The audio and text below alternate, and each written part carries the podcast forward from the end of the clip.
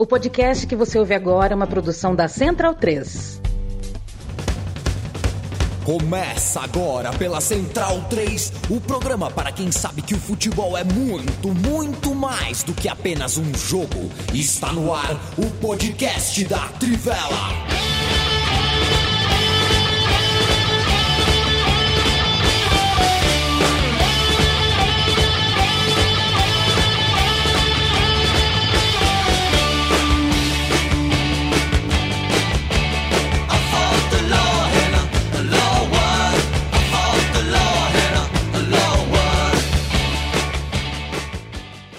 Bem-vindo, bem-vindo, amiga, amiga da Central 3 e da Trivela. Este é o podcast da Trivela. Matias Pinto, quem que fazia assim, ó? Que personagem era esse? Como?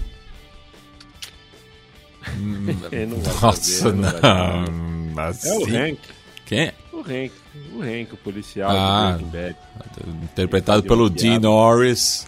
É o momento Charles Wikipedia, né? Tipo, É, você é meio isso. Você me mandou um vídeo de uma receita do Lalo Salamanca, eu, fui- eu deixei pra assistir, não assisti, é tanta E notificação. perdeu, né? É, essas pessoas famosas no Twitter é complicado, sabe? Tanta notificação que eu não achei, mas eu vou procurar de novo. Você não precisa me mandar de novo, não, Tá tá? bom. É, mas se quiser me mandar, você vai me ajudar muito. Beleza. Investe Chacarita Júnior. Hoje tem clássico. Felipe Lobo. Como é que é? Hoje tem clássico. Ah, tem clássico contra Tem Atlanta? clássico, sim. Oh, que beleza. 9 e Boa 10 sorte, aí, né? pra, pra quem quiser acompanhar. Procurar É, o, o, que o, o link. podcast não é mais tarde hoje, né? Senão o Pois Matias nos abandonar por causa do Chacari. Este é Leandro Stein, vestido de um só com ombro. Bayern. A Bayern de Munique, né? É. Deve ser Bayern de Munique. Exatamente. 99 essa? Bayern. É, acho que é, por aí. É. noventa- Acho que essa é de 2001, né? 99 era diferente o modelo, mas na época os modelos eram de mais de uma temporada. né? Effenberg ou Mehmet Scholl?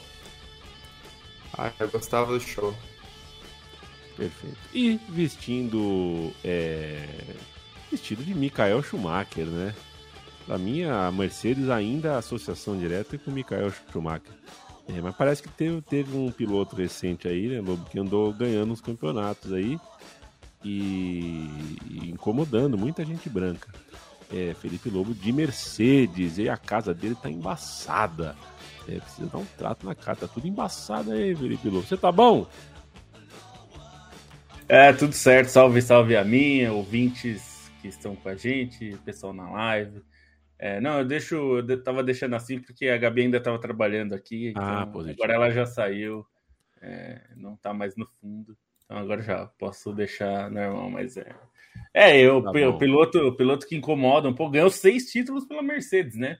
É. Lewis Hamilton ganhou um pela McLaren, aí de, em, em- em 2008 e ficou esperando aí para ganhar de novo até 2014, quando ganhou novamente, e aí emendou é, alguns títulos consecutivos aí.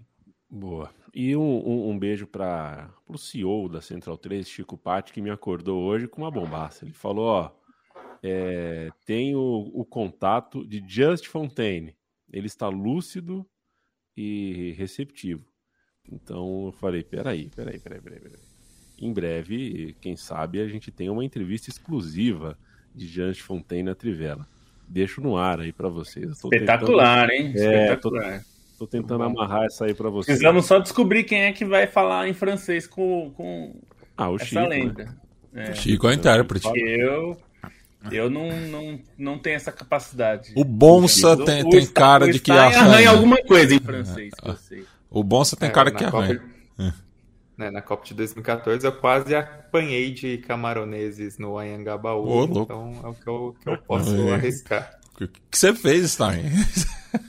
Não, foi no dia do, do Brasil e Camarões, Ah. né? Que eu tava fazendo uma matéria pra Trivela, e aí, como eu não pude entrar na FanFest por conta do show de latino que encheu a FanFest, eu tive que fazer a matéria nos bares do Vale do Anhangabaú e confesso que saiu bem mais legal do que se fosse na, na FanFest.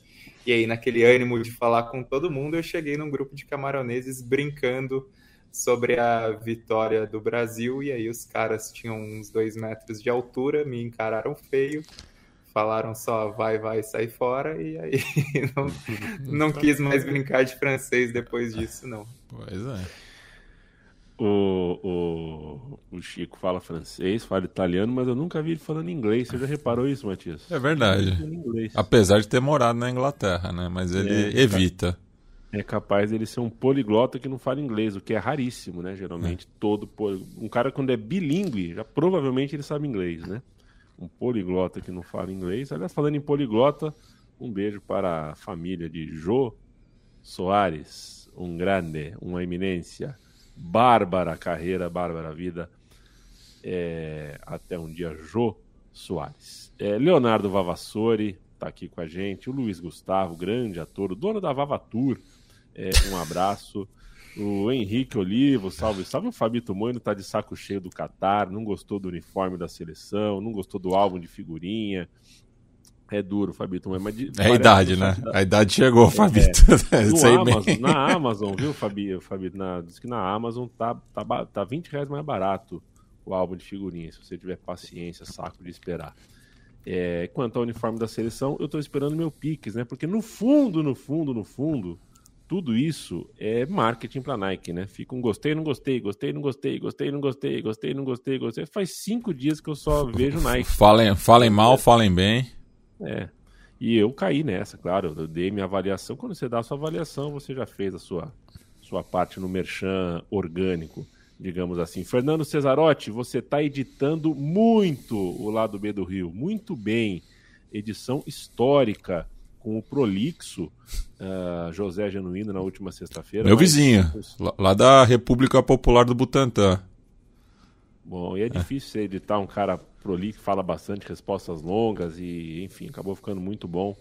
Igor Puccini, um abraço. Ross, um abraço. Ivan, salve seu lindo. Ivan, todo mundo aqui com a gente. Felipe Lobo, Leandro Stein, Matias Pinto e eu temos a falar. Antes de qualquer coisa, lembrar, apoia.se barra Trivela, apoia.se barra Central 3, é o financiamento coletivo que tanto o estúdio quanto a redação pedem e precisam. Uh, tem a loja da Trivela também, capred.com.br barra Trivela ou trivela.com.br barra loja. Eu assisti uns joguinhos. Eu assisti uns joguinhos. Eu assisti é, é, dois jogos do Campeonato Inglês. Deveria ter assistido o Fulham em Liverpool, é, porque acabei assistindo dois jogos que acabaram antes de acabar, né? O Tottenham é, até tomou um sustinho. Até tomou um sustinho, mas depois passeou. É, e, e, eu poderia ter visto o jogo do Manchester também, né? Que pô, parece que foi um jogo né, zebra é sempre bom, mas vi a estreia do Manchester City, que enfim o placar não diz muito bem como foi o jogo, porque foi realmente um passeio absolutamente controlado. Mas eu quero um pan, eu quero uma abertura, um lead seu, Globo, sobre essa primeira rodada do Campeonato Inglês, com o Liverpool tropeçando e com o Manchester City, os dois principais candidatos. Né? O City já está dois pontos na frente do Liverpool, mas tem muito mais coisa para a gente destacar numa primeira rodada. É, foi uma boa primeira rodada, algumas coisas interessantes, né? Eu, eu acho que a, a, a atuação do Fulham sobre contra o Liverpool foi para mim um destaque pela forma, né, como enfrentou um time vindo da segunda divisão com essa com é, essa fama é justificada de ser um time ioiô, né? Sobe, desce, o tempo todo fica. É um time muito bom para a segunda divisão e normalmente não muito bom para a primeira divisão, né? Então fica sempre entre as duas. Mas a estreia foi muito boa, é, bastante expectativa em relação ao Fulham é, nessa temporada, pelo trabalho do Marco Silva, pelo monstruoso é, Mitrovic, de novo vai enfrentar o Brasil na Copa e de novo é bom ficar esperto porque esse tipo de jogada que ele fez num, num dos gols né, do, do Fulham é uma jogada muito clássica do futebol desde que o futebol existe, que é, é cruzamento é, para o lateral subir com o centroavante, né? Isso é muito comum porque os laterais em geral não são os melhores cabeceadores da defesa, né? É, e normalmente são pegos de calça curta ali, né? Naquela bola que o centroavante vem na diagonal. Ele é muito bom nisso é, e é muito forte, né? O Mitrovic é desses jogadores que o, o Van Dijk, que é um zagueiro enorme, muito forte, muito bom, sofreu muito com o Mitrovic. Então fica a dica aí para os zagueiros brasileiros que estarão na Copa. Marquinhos, Thiago Silva, e não, vamos ver quem serão os outros, né? Talvez Gabriel é, do Arsenal, enfim, pode ser. A gente vai ver ainda quem o Tite vai escolher, mas esse Mitrovic aí vai ser duro de marcar, viu? É bom ficar de olho. É, o que ele fez de é... gol, o que ele fez de gol na temporada passada é uma coisa Bom, assombrosa. Mais de 40 gols, né? É, tudo bem, a segunda divisão, tudo mais, ok, eu entendo, tem que, Não, tem que ter assim... isso na conta, mas a gente viu essa, é, e eu acho que por isso que ele é meu destaque, assim, é, o Fulham é meu destaque, né? Porque conseguiu com um esquema muito parecido com o que jogou na temporada passada, na segunda divisão, é, deu sufoco no Liverpool, em alguns momentos o Liverpool ficou bem é, perdido em campo. Claro e, em oposição, em, em, oposição à, temporada anterior que ele tinha feito só três gols, né, na Premier League. É, então, é. tipo, já, já quase é, igualou o desempenho, né? Na... Quase igualou. É, então, então acho que é interessante, dá para ver muita coisa. E não dá para tirar conclusões muito largas, assim, muito extensas de uma primeira rodada, né? A gente viu isso justamente do Haaland, né? É, então, acho que não dá. Mas o meu destaque é esse. É o é, que... do Marco Silva. Mas sobre a primeira rodada não dá para tirar conclusões, até pela maneira como vários dos clubes é, acabaram segurando a participação desses novos reforços, né? Se a gente for discutir o Liverpool com o Darwin Nunes, que já está arrebentando, mas arrebentando vindo do banco, o Tottenham acabou botando um time só de caras dessa temporada. Então, é, os times ainda, o caso do Haaland é, é, atípico porque a maior parte dos times, assim, ou dos principais times estão agregando aos poucos esses novos reforços, né? Obviamente que isso não é uma regra. Até porque é uma temporada típica, né, né Stein? É, uma, uma, tempo, uma temporada típica, não apenas pela, pela questão da, da Copa, mas por começar muito cedo, né? Por ser um é. trabalho de pré-temporada, até por conta disso, mais, mais curto, né? Então, a gente está vendo ainda essa integração gradual. Vai ser uma temporada típica também pela extensão da janela de transferências no início do, da competição, né? A gente tem que lembrar que ainda vai ter um mês de janela aí, basicamente, três semanas de janela, né? Até 31 de agosto. Então, por enquanto, essa integração dos novos jogadores também está sendo feita com certa calma por alguns clubes. Você tem alguns casos de impacto imediato, mas de outros treinadores estão é, botando aos poucos esses, esses jogadores que chegaram. Você gostou, Leandro Stein, da, da aula de Fred Caldeira sobre a pronúncia? Porque eu vi você falando Tottenham. E aí, não sei se você viu nas redes sociais, você que acompanha Ampassan, não, né? Não, não cheguei a ver. Ah, mas tem, tem, tem, um porém né, no, no, no, é. vídeo do Fred porque ele fala da, da pronúncia correta, né? Mas isso no Receive Pronunciation, né? Que é o, é o inglês da BBC, vamos dizer assim, né? Porque tem as diferenças regionais, né? É, então é, é, é, é uma questão para ficar ligado, né? Tem, tem essa questão do sotaque, né? Como é que fala cremonese em napolitano, Matias? Não faço ideia. E em Cláudio Carçuguês? Cremonese. Cremonese. É muito bom. O Fred Cordeira meteu um Tottenham, que eu fiquei. É. Eu, eu, me senti já, dentro do. Já, já te falei do... quando, eu, quando eu pedi para minha mãe comprar um cachecol do Tottenham, a única vez que ela, é, ela foi a Londres comigo em vida. É, e que daí a, a, a, loja era Sports Direct, né, do Mike Ashley. E daí ela perguntou para um, pra um cara onde que ela achava, o cara falou Spoldar. Spoldar. tipo, não. Ela pediu para ele escrever, porque não, não dá, né? É, uma mulher da, da, do time inglês que é amigo nosso, né, Matias? Houston Cowgirl, Cowboys and Cowgirls, um dia falou qualquer coisa para mim que a frase terminava com Apple. Apple e eu fui à cozinha e trouxe uma, uma que, por coincidência tinha uma maçã na casa Mafalda, ele veio uma maçã. Aí ela, ela tava querendo saber algo sobre o aeroporto. o Apple, Apple. era o aeroporto, não é. era uma maçã. E eu não consegui entender o resto da frase, então para mim ficou só o aeroporto solto lá, não consegui entender o resto. Muito difícil a pronúncia às vezes, o entendimento. Mas o Fred Caldeira Gosto desses conteúdinhos. Mais destaque, senhores, porque eu vi, não vi o jogo, mas uh, sei que os brasileiros tiveram um destaque positivo na estreia do, do Arsenal. É, e o Manchester City, o Manchester United, é, queria ouvir um pouco mais sobre como acontece, como acontece, porque é troca técnico, traz jogador novo, tudo bem que são as contratações do Manchester United são bem discutíveis. É, se a gente está falando de um time que quer realmente voltar para o primeiro lugar de uma tabela. É, mas, poxa, perder em casa, tomando 2 a 0 de cara assim, para o Brighton, tendo que correr atrás do placar, foi um pouco. É, até para as expectativas baixas, o Manchester United uh, decepcionou. E, e logo por Brighton, que já tinha dado uma pancada no United na, na temporada passada, né? Com Cristiano Ronaldo jogando desde o começo. Mas só uma palhinha sobre o Arsenal, depois eu deixo é, o Stein e o Lobo falarem sobre o jogo em Old Trafford. Foi curioso que a gente assistiu aqui no estúdio da Central 3, né, na sexta-feira, porque o, o, o Trio Ternura aí da Trivela veio gravar aqui no, no estúdio Mané Garrincha e, e no, depois da gravação a gente ficou assistindo. E, e assim, o, placar é meio enganoso porque o Crystal Palace é, abafou o, o, o, Arsenal, né? Acabou saindo atrás, mas é, durante muito tempo só dava o Palace, né? No, no trabalho aí do, do Vieira.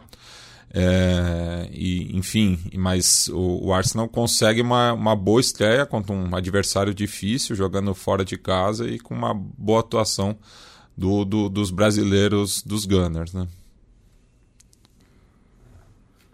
É, não, e foi, foi boa atuação mesmo. Até o Gabriel Jesus, que não fez gol dessa vez, né? Mas foi bem no, no jogo. É, agora, em Old Trafford é engraçado, né? O Manchester United todo ano parece estar vivendo o dia da marmota, né? Toda, todo início de temporada é meio igual. Sempre tem esperança de algo melhor, agora vai e tal. É, mas começou muito mal de novo. Brighton, do Graham Potter, é, a gente já falou aqui, quem acompanha a gente já ouviu, o Graham Potter é um ótimo técnico, é um cara é, que não teve medo de arriscar, né? Foi, foi treinar fora do país, na Escandinávia, enfim, foi buscar seu caminho de uma forma muito diferente, né? É, do que a gente está acostumado e chegou ao, ao, ao, Brighton. E o Brighton, até eu, eu, ouvindo o podcast do Guardian, eles falaram algo que eu é, que traduziu um pouco do que eu é, do que eu estava pensando também, não consegui traduzir tão bem quanto eles. Que é o Brighton parece que faz tudo, é, tudo que o Brighton faz de bom é o que o, United faz de ruim. Ou seja, apostou num técnico, o começo não foi tão bom, o Brighton sofreu no, na primeira temporada com o Graham Potter, é, mas manteve ali e foi moldando o elenco para dar opções para ele, né? para fazer o jogo dele. E hoje ele é um time. É, pensar que o Brighton é um time muito pequeno, de uma cidade que não é das mais ricas da Inglaterra, né? Não, não, é, um, não é uma Liverpool, não é Manchester, enfim, não é Birmingham. É, é o Guarujá na Inglaterra. É, né? é, uma, é uma cidade litorânea, né, no sul, e conseguiu ali montar um time interessante que não brigou, não correu risco de rebaixamento na temporada passada e acho que mais preocupante para o United é justamente isso, porque o Brighton não foi para o Trafford e arranjou dois golzinhos e se segurou e aguentou pressão. Foi lá até o Trafford, jogou melhor que o Manchester United. Fez 2 a 0, meteu bola na trave, complicou a vida assim com 15 segundos podia ter feito 1 a 0. E, e aí a minha a minha dúvida assim, é, é o United está buscando caras, é, hoje saiu é que o United está perto de contratar o, o Rabiot da Juventus, o francês, meio-campista, que é um jogador bastante questionável e a Juventus está doida para se livrar dele, porque ele tem um salário altíssimo. É, entra em várias coisas que quem está nos acompanhando semana a semana, a gente já falou um pouco sobre o aumento gradativo de salários que a gente viu nas, nos últimos anos. O Rabiot é um pouco fruto disso. Ele recebeu um salário altíssimo vindo do PSG, né? O contrato dele com o PSG acabou, a Juventus para ganhar a disputa, né, no, num jogador livre, oferecendo um salário alto. E, e com a grife e, de campeão mundial também, né? É, então, e ele não, não vingou assim na Juventus. Ele é um jogador que tem qualidade técnica e tal, mas é pouquíssimo confiável, pouquíssimo consistente. É, tô me, é, é estranho pensar que ele pode chegar como uma solução para um setor muito criticado do Manchester United, que é o meio-campo, né? É, você tem Fred McTominay, os dois são os titulares hoje, mas tem muito poucas alternativas para ele, né? Para esse setor. Trouxe o Eriksen, que é um jogador é, de um tipo diferente, né? Um jogador bem mais lento, não é tanto de, de dar dinâmica para o time. É, e está buscando, e aí é o mais curioso da, história que surgiu nesses últimos dias, é que está buscando um, um, centroavante, porque não tem, né? Só tem o Cristiano Ronaldo, que está nesse vai, não vai, ninguém sabe se vai ficar no fim. Está buscando o Arnautovic, que é um jogador que foi bem mais ou menos no West Ham. Ele é bom jogador, ele é daqueles jogadores super técnicos, racista, super né? metidos. Além disso, é, foi, foi, teve um episódio de racismo uhum. já. E a questão, assim, ele é um Ibrahimovic sem jogar como Ibrahimovic. Acho que é um pouco isso que ele é. Ele tem a, a, a marra do Ibrahimovic, mas não tem a bola. Então, se pro Ibrahimovic já há questionamento, você imagina para um cara como ele. E eu fico pensando, será que é isso que o United precisa? Quer dizer, o, Liverpool vai buscar o Darwin Nunes, o City vai buscar o Haaland e o, e o Manchester United está buscando o Arnautovic assim, eu fico pensando quem é que comanda o futebol do, do United e pensa nas contratações, assim, porque se, o, se é uma indicação do Ten Hag, eu já começo a me questionar se ele sabe o que ele está fazendo, né? Porque quem indica o Arnautovic, é, e se não é ele que indicou, se foi a direção de futebol do clube, eu fico pensando o que, que eles estão pensando, assim, o que, que eles estão fazendo ali. Né? É, é, que, tá e teve a novela, a novela do Anthony também, né? Que o, que o Ajax estava sempre querendo Anthony. um pouco mais e no fim das e contas. Não vai chegar, né? É. é pediram 100 milhões, o United não quer pagar, é, e aí é isso, fica difícil. O Giovanni Lima Montenegro perguntou sobre o Greenwood, que ele continua afastado. Continua afastado porque ele está respondendo na justiça um caso de estupro, né? E, e, e um caso bem sério de estupro. Todos os casos de estupro são sérios, mas é que. Inclusive, não sei qual. suspeitas mais de, de, que o estupro foi um dos crimes que ele cometeu ali. É. É, não, não, mas eu, eu, não lembro qual foi o jogo na rodada que passou um, um daqueles bimotor, né, com, com uma mensagem alertando para isso, né, do, do, do, crescimento dos casos de estupro envolvendo jogadores não só da, da Premier League, mas da, da, das outras divisões da pirâmide é, então, do futebol é inglês. Tem uma Foi do Arsenal, se não me engano. É, Foi do Arsenal. Tem, sus... tem um, um, jogador que está sendo indiciado por, por acusação de estupro, que não, é, não, além do Greenwood, que já foi indiciado e já está respondendo na justiça, tem um outro que não foi revelado o nome, e há rumores que é um jogador do Arsenal. Eu não vou falar o nome aqui, porque eu não sei se é ele, eu, eu é, não vou espalhar especulação, mas há rumores que é um jogador do Arsenal e por isso esse, esse essa faixa apareceu porque torcedores do Arsenal, sabendo do rumor, estão insatisfeitos, né, de, de que tenha um jogador desse no elenco, é, enfim, então é, o Greenwood está afastado, não é uma não é uma opção, não será uma opção, provavelmente nem volta a jogar, né, se é, se é que bom Uh, eu quero. A gente não vai falar hoje de campeonato espanhol, porque ele ainda não começou, é, mas é, eu preciso fazer uma pontuação antes da gente passar para outros campeonatos. A gente tem o campeonato alemão, o campeonato francês para falar e outras notícias pela frente, pergunta de ouvinte tudo mais. É, mas é, é. A gente já falou que por outros motivos, algumas vezes, sobre o colapso que o futebol está enfrentando, econômico, e, e, muitas vezes o econômico desencadeia o moral, né? E quando a gente está estou falando especificamente de clubes estados e de contas que não fecham e do fair play financeiro ser, ser jogado para lá e para cá como se fosse um fantoche, um espantalho, e às vezes é mesmo. Mas o que o Barcelona está fazendo para fechar as contas não existe né? Essa história com o De Jong está cheirando muito mal, é, é, é, é deselegante, é antiprofissional. É, você contrata uma porção de jogadores e não, e não é capaz de, de, é, Essa lógica não existe, né? Primeiro você compra jogadores, inclusive dos melhores do mundo, para depois se desfazer dos que você já tem para tentar fechar a conta é de uma irresponsabilidade. Eu tô, eu tô falando. Não, não, não, não é, é, insustentável. É insustentável, porque É, a, a, Pô, você não é o Eurico Miranda que faz isso, entendeu? É, Compra não. jogadores para depois se desfazer. O que, que é isso? É, é uma operação que não, que não faz sentido nenhum, né? E daí, assim, se, se tem essa alegação né, de que o contrato é, é irregular, tem que investigar então todos os contratos, né? Porque. É, enfim. É quase um autogolpe, né? Eles É. estão querendo mostrar uma irregularidade no, no- no próprio contrato, aí rescinde com o Neto. É, que coisa feia, que trabalho, que trabalho é, é, lamentável do Barcelona. Fora a ideia de, de antecipar os, os direitos de Champions League, que, que é um absurdo, né? O clube não.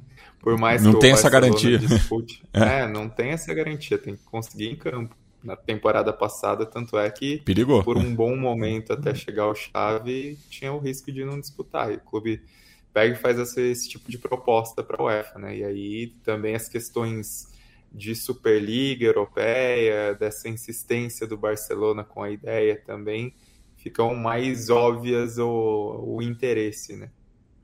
Matias, Juan Gamper ou Ramon de Carranza? Juan Gamper. Ramon de Carranza era um fascista. Ah, eu tô falando dos torneios. né? Não, mas mesmo assim. Ah, do torneio, eu assim. acho que o Ramon de Carranza é mais, mais legal, né? Mas. Tá, mas o- eu tô brincando, eu tava falando das pessoas é. mesmo. acertou. Ah, tá. E viva a Tereza Herrera, hein? Que, a- salvo engano, Tereza Herrera era firmeza. Era uma filântropa. tal, Mas o, o- o- em, em termos de, de taça, nada supera o pepino de ouro de Logrônias. Que isso, hein? Você já viu o troféu do vi, claro que eu vi, pô, que eu vi. Às vezes eu treino meu algoritmo, né? Às vezes quando eu tô fazendo nada, quando tem um podcast renderizando aqui, eu tenho que esperar chegar a 100%, eu fico na frente do computador sem nada pra fazer, né? Eu vou no Google, fico escrevendo futebol, futebol Brasil. Pra, pro, pro Google, né? Eu treino meu Google, meu Google é adestrado. A timeline do meu Twitter, é, não consigo fazer o mesmo. Eu vi o troféu, o fálico troféu, né? Pepino. De onde? Lo- lo- de De Logronhesa? é? Logroniesa. Perfeito. Onde fica Logronhesa no mapa, Matias? Você sabe? Você Eu, eu acho que é Essa próximo de Madrid. Vou conferir aqui. Tá bom. É, confere pra mim enquanto Felipe Lobo ah, começa pra mim os trabalhos do campeonato alemão, a Bundesliga. É, é, é em Rioja. Ah, La Rioja. Perfeito. Que fica Ó, pegar aqui. É, é quase na fronteira com o País Basco. Errei por muito, Ah, tá viu? bom. lá no norte, né? É. Lá no norte, então. Tá Será bom. que o pepino de ouro não é do Leganhas? É do Logronhas mesmo, não é do Leganhas? Ah. O Leganhas tem um apelido de pepineiro. Então, é, então eu confundi, é do, do Leganês. É. É. Talvez, é. Tá bom. Não tá sei, bom. eu não, felizmente eu não vi o pepino de ouro, mas eu faço a suposição pelo apelido seriam os É. pepineiros. Você tá, você tá percebendo que o Twitter tá em grande fase, né, Stein? Só, só bandalheira chega pra gente. É, daí o Le- Leganês é na região metropolitana de Madrid. Acho que foi, foi essa confusão que, que É, eu. o mascote é um pepino. Do, É. O mascote do clube é um pepino. Se não me engano, é que a cidade é a principal produtora de pepinos da Espanha. É que nem o, o, o São Luís de Quilhota, que é conhecido como a pauta mecânica, né? Que é pauta no Chile, é como chamar o abacate, né? O avocado. Então é um. É um avocadão. O, o Felipe Lobo, falando em pepinos, os outros 17 clubes da Bundesliga estão com um pepino na mão depois da estreia do Bayern de Munique? A sensação é que o Bayern vem, vem de novo, vem forte de novo, né? A estreia, a gente estava gravando na hora o, o podcast especial. Para quem não ouviu, se você está ouvindo esse episódio, teve um episódio especial sobre Premier League, Bundesliga um tiquinho de Ligue 1. Só- exclusivo do feed, né? É bom lembrar, não Exclusivo está no, feed, no Não YouTube. está aqui no, no YouTube, é só para quem é, nos ouve. E, e durante o- a gravação tava rolando o Bayern de Munique e tava até engraçado, né? Porque foram saindo os gols, né? E, e tudo mais.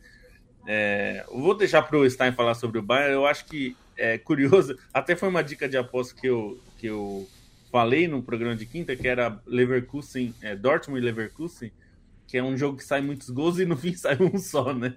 Sai um só, vitória do Dortmund, com zagueiro indo pro gol no fim do jogo. Teve, foi, foi é movimentado o jogo. É, e acho que é, é também para falar que o, o Dortmund, que vai ficar sem o Haller, né, durante alguns meses, está tratando de um câncer, né? É, um, um, tumor ali nos testículos, ele está tratando, a gente torce para que ele fique bem. E aí, como o time vai ficar sem atacante, sem um atacante, né? Tem o ADM, que é um jogador bem jovem. É, hoje anunciou a contratação do Anthony Modeste, de 34 anos, que é do, do era do Colônia tinha contrato até 2023, assinou só por um ano no Dortmund também, vai ser uma reposição de curto prazo. É, é um jogador já bem experiente, fez muitos gols na temporada passada, fez 20 gols só na, na Bundesliga. É, mas é curioso, eu, eu tava falando pro Stein hoje mais cedo, eu nunca imaginei o Modeste jogando num time do porte do Dortmund, né? Mas é, as circunstâncias ajudaram, né? Porque ele é um jogador experiente, goleador, tal, não é um gênio, mas é ótimo, fisicamente forte, é um artilheiro, que é mais ou menos o perfil que era o que é o Haller. E, e aí o Colônia precisava de dinheiro, porque é um time é, de baixo orçamento, o Modeste queria sair já faz tempo, é, o Dortmund precisando de um atacante, então foi meio que é, atendeu todas as demandas, né? O jogador queria sair, o clube precisava de dinheiro, o Dortmund precisava de um atacante, todo mundo sai razoavelmente feliz aí nessa conta. É, pode ser interessante para o Dortmund ganhar mais uma opção, né? Considerando que só teria o ADM para ser um centroavante mais típico e ele não é exatamente um trombador, né? Acho que ganha uma alternativa interessante é, para o Dortmund, que é um time a gente sempre espera bastante do Dortmund, porque é o elenco, acho que mais próximo de poder competir com o Bayern. Não que vá, mas é quem tem mais potencial, né? E começou bem, porque a vitória contra o Leverkusen é sempre um jogo difícil, né? O Leverkusen é um bom time. É, sobre o Bayern de Munique, parecia que era o, o, jogo de abertura mais difícil possível, né? Considerando que o Eintracht Frankfurt é um clube que dá trabalho ao Bayern com certa frequência, jogava dentro de casa, vinha motivado por um título de Liga Europa, né? E, e numa semana aí, é, menos de uma semana depois, ia enfrentar o Real Madrid numa final de Supercopa, reeditando a, a lendária decisão da Champions 60, vinha no mercado de transferências muito movimentado e o que aconteceu foi uma sapatada inimaginável, principalmente pelo primeiro tempo que o Bayern de Munique fez. Foi é, o primeiro tempo terminou 5 a 0 com a impressão de que poderia ter sido mais, porque o Bayern ainda meteu três bolas na trave, teve outras chances de gol. Tudo bem que teve uma bola na trave do Frankfurt também quando estava só 2 a 0, mas foi uma imposição muito grande e importante para mostrar como é, algo né, que a gente já falava antes, como coletivamente esse Bayern de Munique pode ser até melhor do que o da temporada passada, é, pelos jogadores que chegaram, pelas é, possibilidades táticas do time agora, né, até saída do Lewandowski, a chegada do Mané, é um time com outra cara ofensivamente, e isso se mostra positivo para o Bayern até agora, tinha sido uma grande atuação na Supercopa apesar de certa fragilidade defensiva, né, a maneira como o time caiu de ritmo é, ali para o segundo tempo e até permitiu um certo calor do Leipzig. E dessa vez um primeiro tempo muito bom, principalmente pela maneira como o Bayern marcou sem a bola, né, é, pela maneira como pressionou sem a bola, marcou alto, sufocando o Frankfurt, pela maneira como teve muitos ataques diretos e até a maneira como é, até a forma como o Frankfurt tentou ir para frente ali é, dar uma resposta, acabou muito exposto aos contra-ataques, aí o Bayern deitou e rolou. E o principal jogador do Bayern nesse início de temporada vem sendo o Musiala, é, até um pouco mais que o Mané, assim, pela influência dele nesses dois resultados iniciais do Bayern. Já era um jogador que tinha evoluído muito na temporada passada, né? Só considero ele numa hierarquia aí de quem foi melhor na Bundesliga, ele só ficou abaixo do Lewandowski mesmo dentro do Bayern de Munique e está sendo um jogador muito influente e até com pinta de protagonista assim para o que vai ser essa temporada do Bayern. E a rodada da Bundesliga achei que foi bastante interessante por alguns resultados, alguns times que já mostram serviço para o que virá, né? Assim como a gente falou da Premier League, é um campeonato ainda dando os primeiros passos, é, ainda tem gente para chegar, ainda que a Bundesliga não costume fazer um fim de janela de transferências tão movimentado, mas alguns resultados interessantes. O Freiburg nos 4 a 0 com o Augsburg mostrou de novo a qualidade que o time tem, o levou para a final da, da Copa da Alemanha, o levou para a Liga Europa e, e, até acho que o Freiburg é dos times que fizeram o melhor mercado nessa janela de transferências, né? Adicionou bons jogadores, o Ginter já, já fez gol, enfim, é um elenco que parece até mais completo para aguentar o tranco nessa frente dupla aí, considerando a fase de grupos da Liga Europa. E, e na temporada um... passada até vislumbrou, né, com a possibilidade de jogar a Champions League, né? Tava sempre ali no, no bloco da frente também, né? É, é até importante melhorar essa, esse grupo, né, esse elenco, justamente por isso, porque na temporada passada ficou no G4 ali até mais ou menos a reta final e teve derrotas de peso e também não fez uma boa final na Copa da Alemanha. Então, essa profundidade no elenco acaba sendo bastante importante. Né? O Gregorich também foi outro que chegou fazendo gol. E aí, dos outros resultados, tem o Borussia Mönchengladbach que ganhou do Hoffenheim e parece num clima muito mais positivo do que foi a, a última temporada e meia, né? Considerando aquele clima estranho que ficou quando o Marco Rose anunciou que ia para o Dortmund e depois a passagem do Adi Hutter foi muito ruim. O time parece numa energia diferente, ganhou do Hoffenheim e já tinha goleado na Copa da Alemanha, então é um clube que não fez um mercado tão movimentado, mas manteve as peças e essas peças, afinal, já chegaram a levar o Gladbach para a Champions League não faz muito tempo. E aí, um, um, último comentário também que é importante é do derby de Berlim e da impressão de que se no início do Union Berlim é, na Bundesliga parecia que ganhar do Hertha Berlim era um grande feito para tentar se impor no contexto da cidade, hoje em dia o natural é que o Union Berlim vence esse jogo, conseguiu uma vitória até com certa tranquilidade contra o Hertha, que vem em momentos péssimos, né? vem de um investimento totalmente frustrado e, e essa janela tirou o pé até das contratações, mesmo tendo é, dinheiro em caixa, mas deve ser um time que, de novo, vai lutar pela permanência, não, não vai ser daquele projeto grandioso que prometiam de buscar vaga na Champions, e o Union Berlin que tenta manter esse crescimento gradual, né, de quem já tinha conseguido uma grande vitória ao permanecer na Bundesliga, depois classificou para a Conference, depois para a Liga Europa e tenta se estabelecer nesse, nesse nível da tabela, né, nessa briga pelas Copas Europeias mais uma vez, fez um mercado de transferências muito intenso, como tem sido de praxe nos últimos anos, né? Perde destaques, mas também aposta em muitos jogadores é, de baixo custo, se movimenta bastante, aproveita algumas oportunidades interessantes de mercado e começa muito bem com o, o Geraldo Becker, que acabou sendo o grande destaque dessa vitória no clássico logo na primeira rodada. É, Berlim é vermelha. É, e essa frase, uh, alguns anos atrás, ela poderia ser interpretada de outra forma.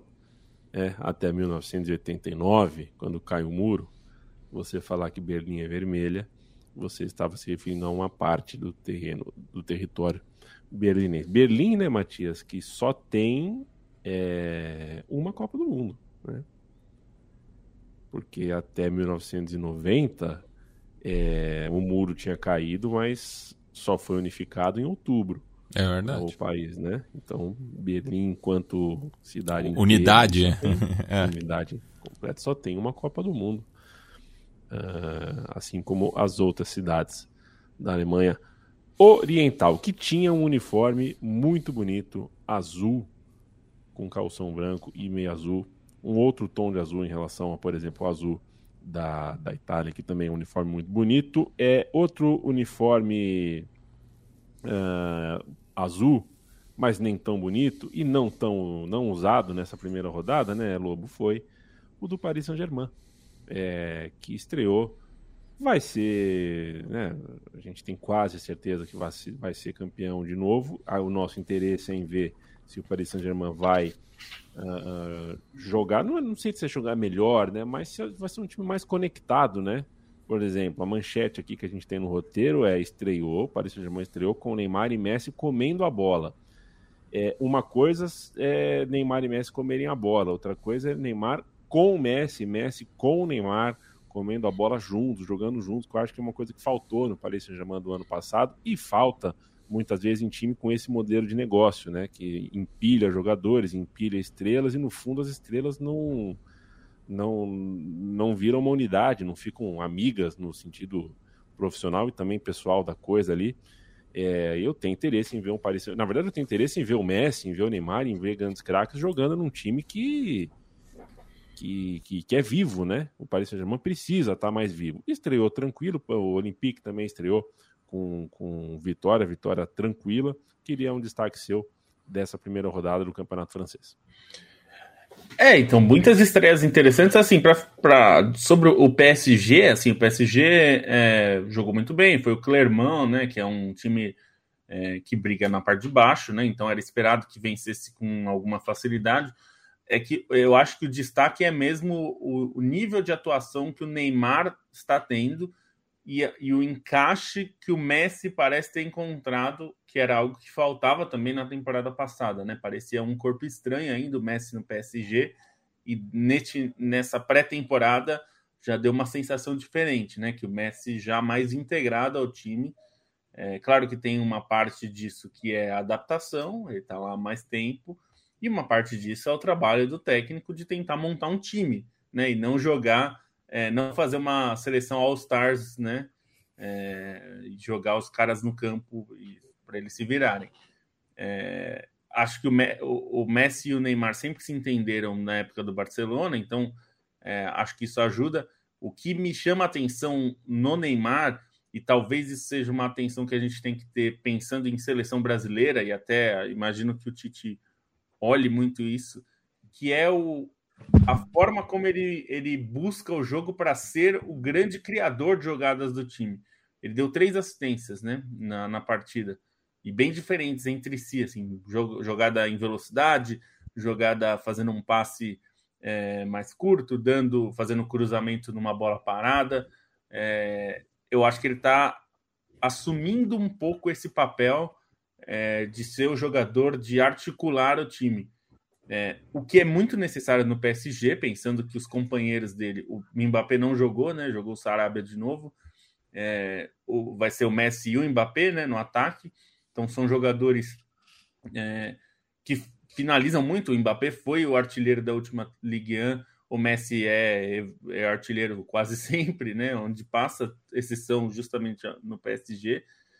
É, então eu acho que é um papel interessante pensando que ele é um jogador que começa mais à frente, mas quando o time tem a bola, às vezes ele busca um pouco nas intermediárias ali, é, principalmente na intermediária ofensiva, para fazer essa jogada trabalhada e tudo mais. Acho que isso é interessante pensando em Copa, também que ele está começando a temporada muito bem, nem sempre isso aconteceu, assim, bem, não só fisicamente, mas tecnicamente também, e são poucas rodadas, né? Se a gente pensar que em novembro é, no começo de novembro já se apresenta a seleção, então vai ser um primeiro turno é, menos do que um turno, né? Na verdade, vai ter menos rodado.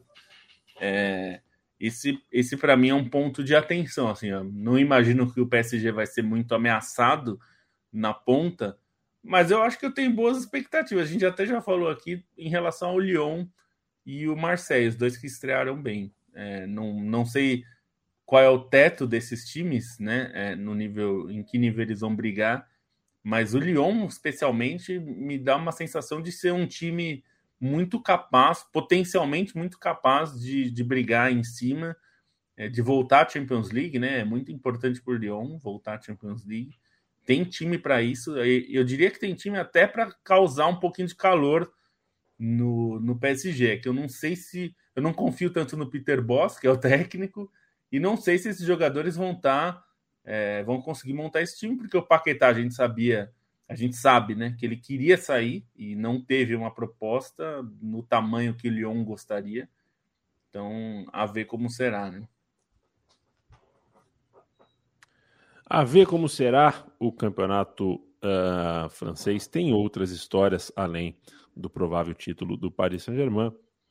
Quero mandar um abraço para o Caio César de Viveiros, mandou um cafezão aqui, um salve para a União Mineira Futebol Clube, o maior clube de Diadema, uh, fundada em 1 de maio, famoso. É meio, é meio cascata, né, Caio? Essa coisa de falar que fundou em 1 de maio. Eu sei porque o Autônomos, o clube, né, o meu clube, o clube que eu amo, na Varda Paulistana, é, também tem essa cascata de que foi fundado dia 1 de maio, mas não foi fundado dia 1 de maio, né? É simbólico, né? Mas, porra, de 1971, quanto tempo do União Mineira? Um abraço. É, é que é mais fácil todos. de fundar é, clube de futebol em feriado, né?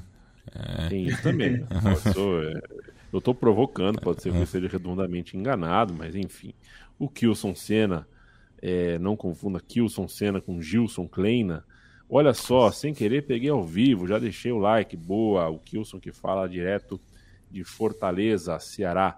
É impressionante o Fortaleza ontem contra o Internacional, com um a menos, pôs o Inter na roda. Um abraço pro Marcelo tem, tem, o, o Yamin, tem aqueles jogos, né, que fala que é, é sorte de campeão. O, o, o, jogo de ontem do Fortaleza é daqueles jogos que, que é o oposto, né, do time que é, sonha com a permanência, né? É o tipo de atuação que o torcedor vai se lembrar até o final do campeonato, né?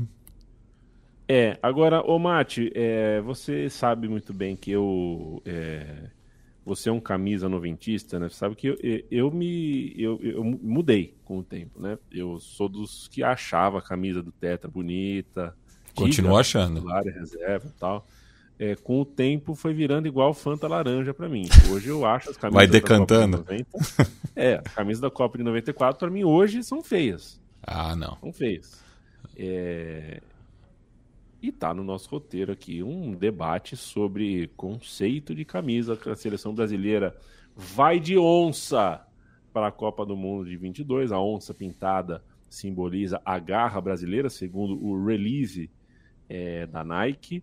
Caô, hein? É, faz muito parte da nossa vida, parece, pode parecer, né, para quem é de fora do futebol, pode parecer um assunto bobo, mas faz muito, assim, a gente vai passar o resto da nossa vida lembrando da estética dessa Copa do Mundo, como lembra de todas as outras. A gente lembra da estética visual de todas as Copas. Então isso faz parte sim da nossa vida. É, que tal para você a camisa da seleção brasileira? Eu, eu, eu acho que é, é curioso, né? Porque a, a outra Copa que foi realizada na Ásia, na minha opinião, foi a da, das camisas mais feias que teve, né? E muitas delas tinham o template igual. É, então é uma Copa que não esteticamente, pensando no, nos uniformes, não, não me traz nenhuma lembrança positiva. E daí, é, a partir daí, ficou tudo essa coisa muito homogênea, né? Eu acho que nesse caso específico, eu particularmente não gostei da camisa, mas sei que é, o, os fornecedores esportivos não estão pensando na, na, nossa geração, né? Não é a gente que é o, o público-alvo dessa ação. E eu acredito que a camisa vá fazer sucesso porque dialoga com um público mais jovem e justamente, eu acho que até inspirado pelo su o sucesso recente das últimas edições da Nigéria, e que é, uma seleção, né? A seleção nigeriana é uma que ousa bastante, né? Pra, na minha opinião, novamente, uma das camisas mais bonitas de Copa do Mundo é a camisa reserva da Nigéria de 94 e que tem essa questão também de trazer elementos regionais, né? Enfim, é, tem toda uma questão da, do, do, do padrão, né? Da, é, tá, tá me fugindo a palavra agora, mas enfim, é, então eu acho que a, a camisa número 1 um, e principalmente a 2, né, que eu acho que foi a mais criticada, vão fazer sucesso com uma determinada faixa do público, mas que no fim é a que mais consome, né? Mesmo que não tenha dinheiro para comprar a oficial, é, acredito que as é, vamos dizer, alternativas vão fazer bastante sucesso. Vai ser uma camisa que a gente vai ver muito na rua até o final do ano. E é, vai ser uma camisa única, né? Pensando é, que geralmente a Nike faz templates iguais para seleções que ela é, patrocina. A camisa da seleção brasileira vai se destacar nesse sentido. É, eu, eu gostei, assim, não da camisa, eu achei que a camisa não ficou tão boa, mas eu gostei da ideia. Entendeu? Eu acho que não foi uma ideia do meu gosto, foi muito bem executada, mas eu gosto da ideia de ter algo de símbolo do país, É um pouco isso que o Matias falou da camisa da Nigéria, né? Que normalmente traz algo que você identifica mais é, com o país, né? Então eu gostei da ideia de pegar uma onça pintada, né? Que é um, é um animal bastante simbólico, né? Para o Brasil. É, e, e, achei interessante a ideia. Eu até falei, é, conversando aqui com, com outras pessoas, que eu esperava uma execução melhor, assim, eu, eu não gostei tanto de, do resultado, eu, eu, embora tenha gostado da ideia, mas eu acho que tem duas coisas que a gente tem que levar em consideração aí, que eu acho que, é, que a Nike, eu imagino que ela tenha levado em conta. Primeira coisa, que é uma coisa que sempre é levada em conta em qualquer camisa, é, a Nike vende uma coisa, tá tentando fazer, não só a Nike, na verdade, todas as marcas, a Puma, a Adidas, todas, a Umbro, a Umbro faz muito bem isso em certa, em outra linha, que é meio que transformar a camisa de futebol em uma camisa do dia a dia, de uma coisa meio streetwear, né, para as pessoas usarem no dia a dia como uma, como uma peça de moda mesmo.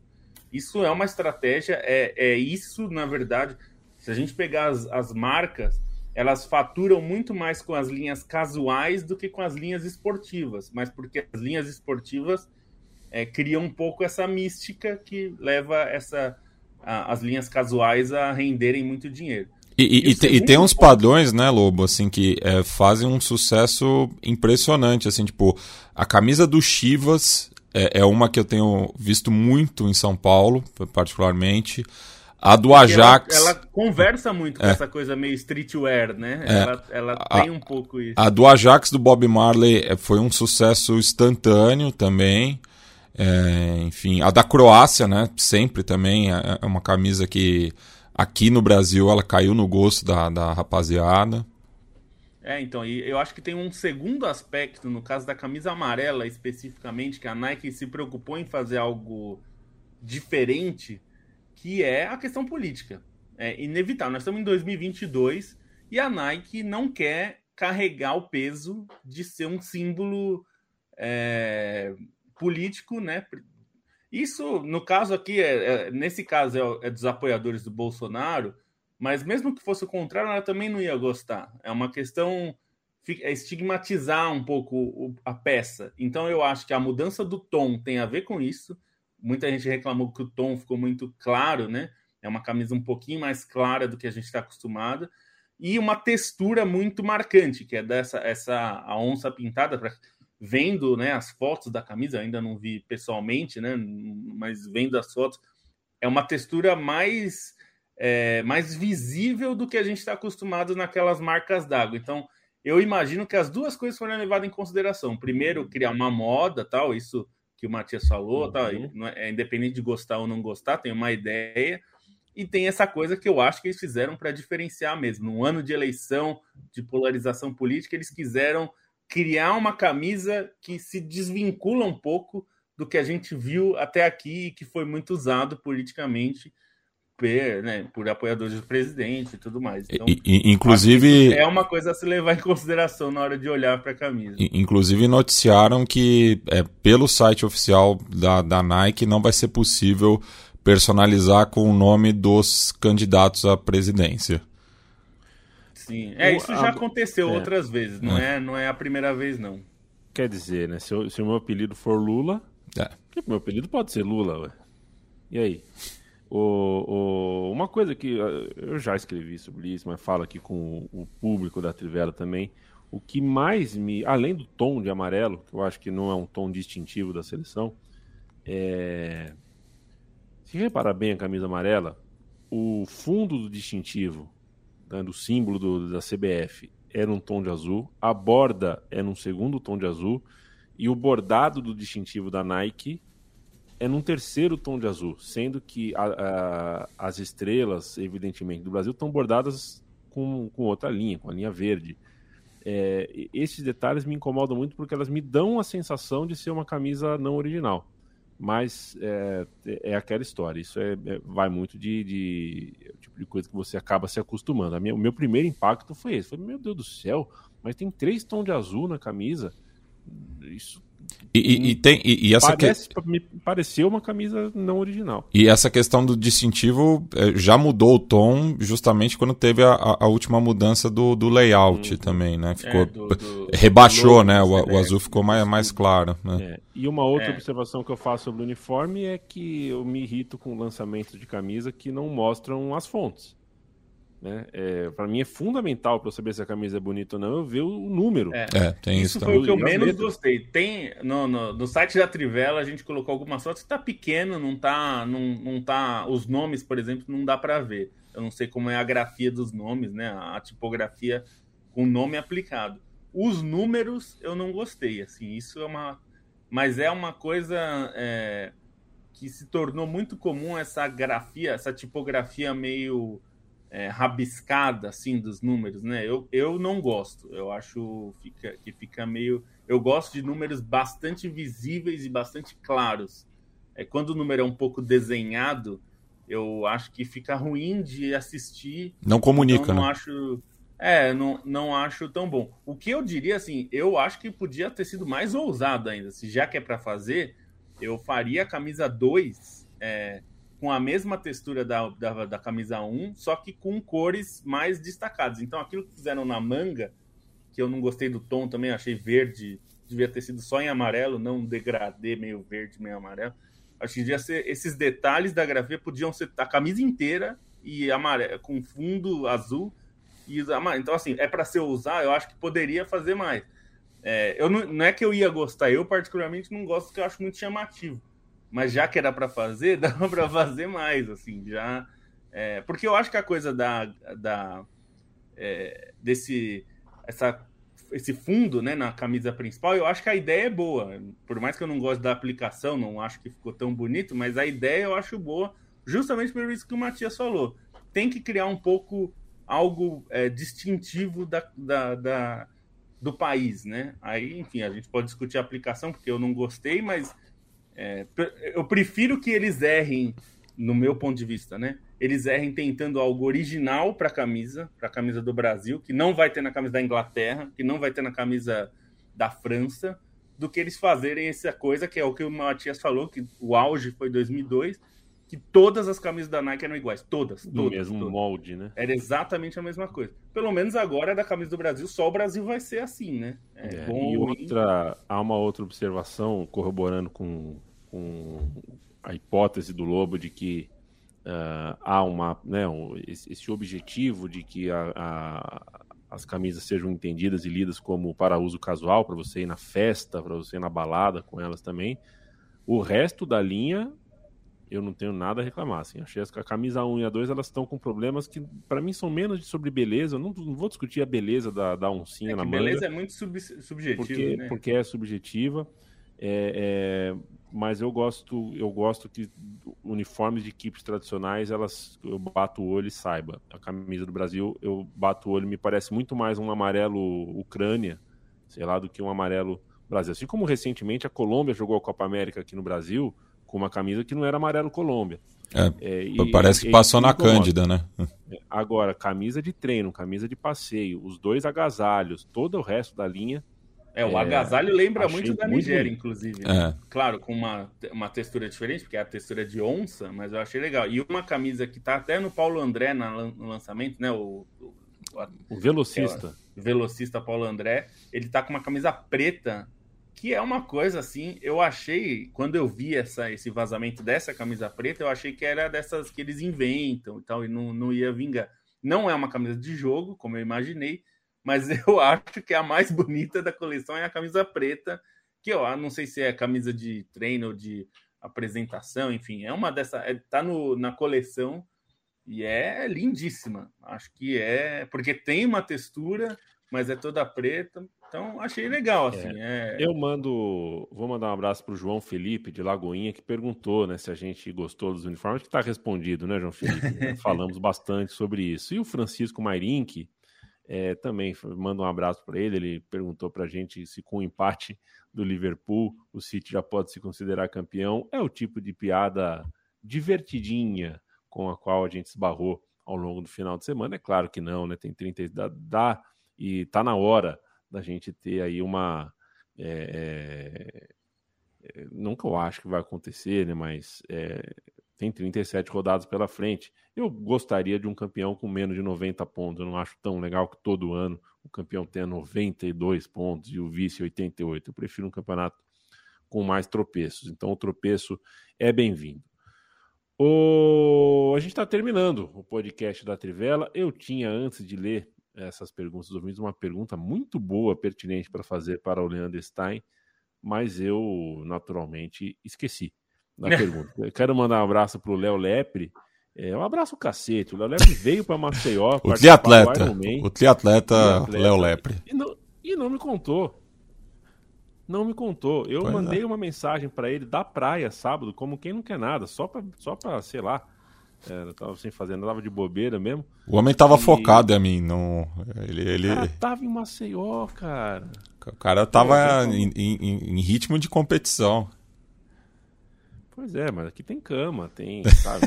Eu não, não, não, ia levar o cara pra, pra, pra Esborna, poxa vida. Mais um beijo pra Léo Lepre, Lomaporonga e la Rede Globo.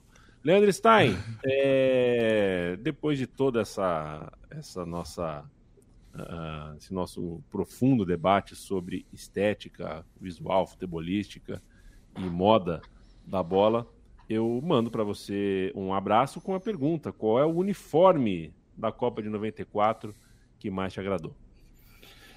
Da Copa de 94, putz, é difícil pensar e responder assim na lata Uh, acho que o, o, da Nigéria, que o Matias citou, é muito emblemático e eu gosto dele não só pelo uniforme, mas pela cena do Iekini comemorando o gol nas redes, que eu acho que torna esse uniforme mais clássico.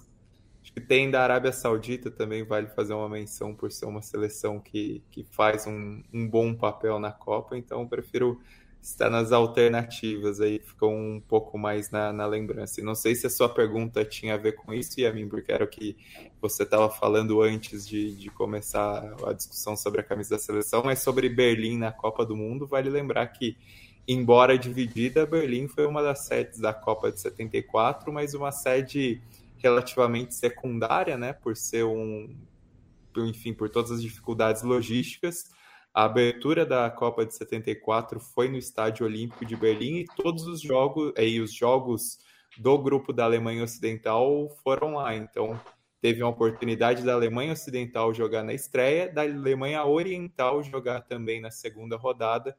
E aí, na terceira rodada, quando as duas se enfrentaram, acabaram se pegando em Hamburgo total foram três jogos é, em Berlim Ocidental durante a Copa de 74 e os três, coincidentemente, coincidentemente não, né? Mas por, por essa questão logística, os três tiveram o Chile envolvido, que era outro time da chave, então pegou as duas Alemanhas e a Austrália em Berlim Ocidental nessa curta participação de Berlim Ocidental na Copa de 74 que era uma dificuldade logística até que afetava o próprio Hertha Berlim, né? O Hertha que chegou a quebrar limites salariais na Bundesliga para tentar atrair jogadores para atrair jogadores melhores para Berlim Ocidental, chegou a ser punido com rebaixamento por isso. Então, o, o, palco da Copa de 74, o grande palco lembrado é o Estádio Olímpico de Munique, mas Berlim teve essa pontinha de participação. Alemanha contra a Alemanha numa Copa na Alemanha, o juiz tinha que ser alemão, né? É, é igual jogar um Palmeiras e Corinthians no Pacaembu e Mas alemão um ocidental ou oriental? Ah, pode ser com pai ocidental e mãe oriental. O, o juiz foi, era uruguaio. Você imagina um juiz é. da Alemanha Oriental contra é, marcando algo contra a Alemanha Ocidental ou vice-versa ia dar é, problema. Cê, Apesar cê que a gente razão, tem uma razão, a gente tem mais a gente tem uma preocupação maior com esse tipo de negócio de arbitragem do que, né?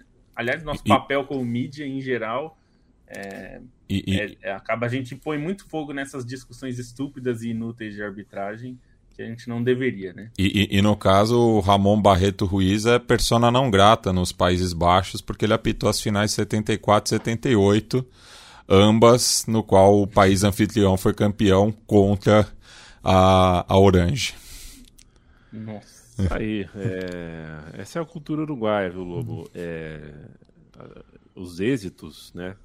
É, é assim como a gente fala do Romualdo Arpifilho, que apitou a final de 86 tal, o Uruguai se lembra que foi um Uruguai que apitou a Alemanha contra a Alemanha na Copa da Alemanha. Fico de cara de assistir uh, meeting mundial, Diamond League de atletismo, é, e não aparece um uruguaio. Mas, mas não tem. O Uruguai não existe.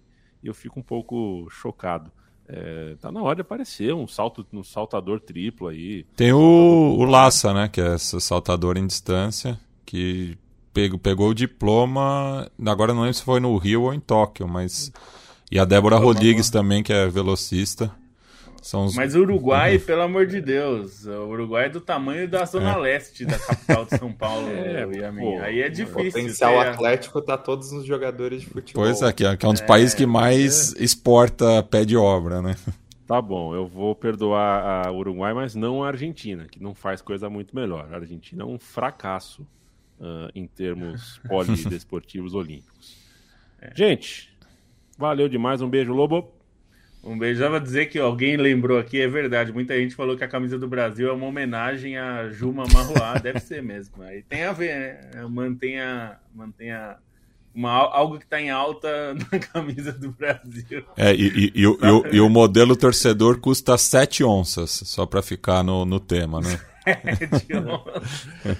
E um dia vocês me explicam qual é a loucura de assistir, qual é o barato de assistir uma novela repetida. Tipo, você já sabe o final, né? Ah, mas teve algumas mudanças. Só pelo final. É. é igual filme remake, né? Você é. vê eu, eu, também tenho dificuldade com isso aí. Ah, é tá Estão che chegando os filmes. Voltaram para a escola, né? As crianças, né, Matias? Você voltou, é voltou desde a semana voltou. passada. Ufa, ufa. É. Volta para a escola porque eu quero filme de adulto na, na porra do cinema. Chega de Pluft, o Fantasminha, Thor, não sei o quê. É, tá na hora já. Aliás, não tem criança para tanta demanda assim de cinema. Tá? Não, e tá louco. Mas daí eu, eu fui levar, eu fui levar o Martim para ver o, o filme do Buzz Lightyear, né? Aí tava pensando, Toy Story, né? Achei que era uma coisa mais água com açúcar. Que nada, meu. Puta filme existencialista, puta papo cabeça. não tava preparado para isso. e você que tem filho de 4 a 8 anos, não, de 3 a 4 a 8, sei lá. Filho criança, assim, criancinha nessa idade aí. Pense duas vezes antes de levá-lo para assistir o filme Sonic a criança vai querer correr pela casa o resto da semana. Rolou, rolou no West Plaza isso. Valeu, Matias. Beijo. Valeu. Valeu, Stein. Um beijo. Valeu, Lobo. E valeu a você que topa ficar uma hora na nossa companhia. Quinta-feira a gente está de volta. Aí já com o Bruno Bonsante de volta. Bruno Bonsante que hoje cumpriu uh, a, a contragosto, a folga que a lei trabalhista dessa República Federativa manda a Trivela dar a ele. Até mais. Valeu.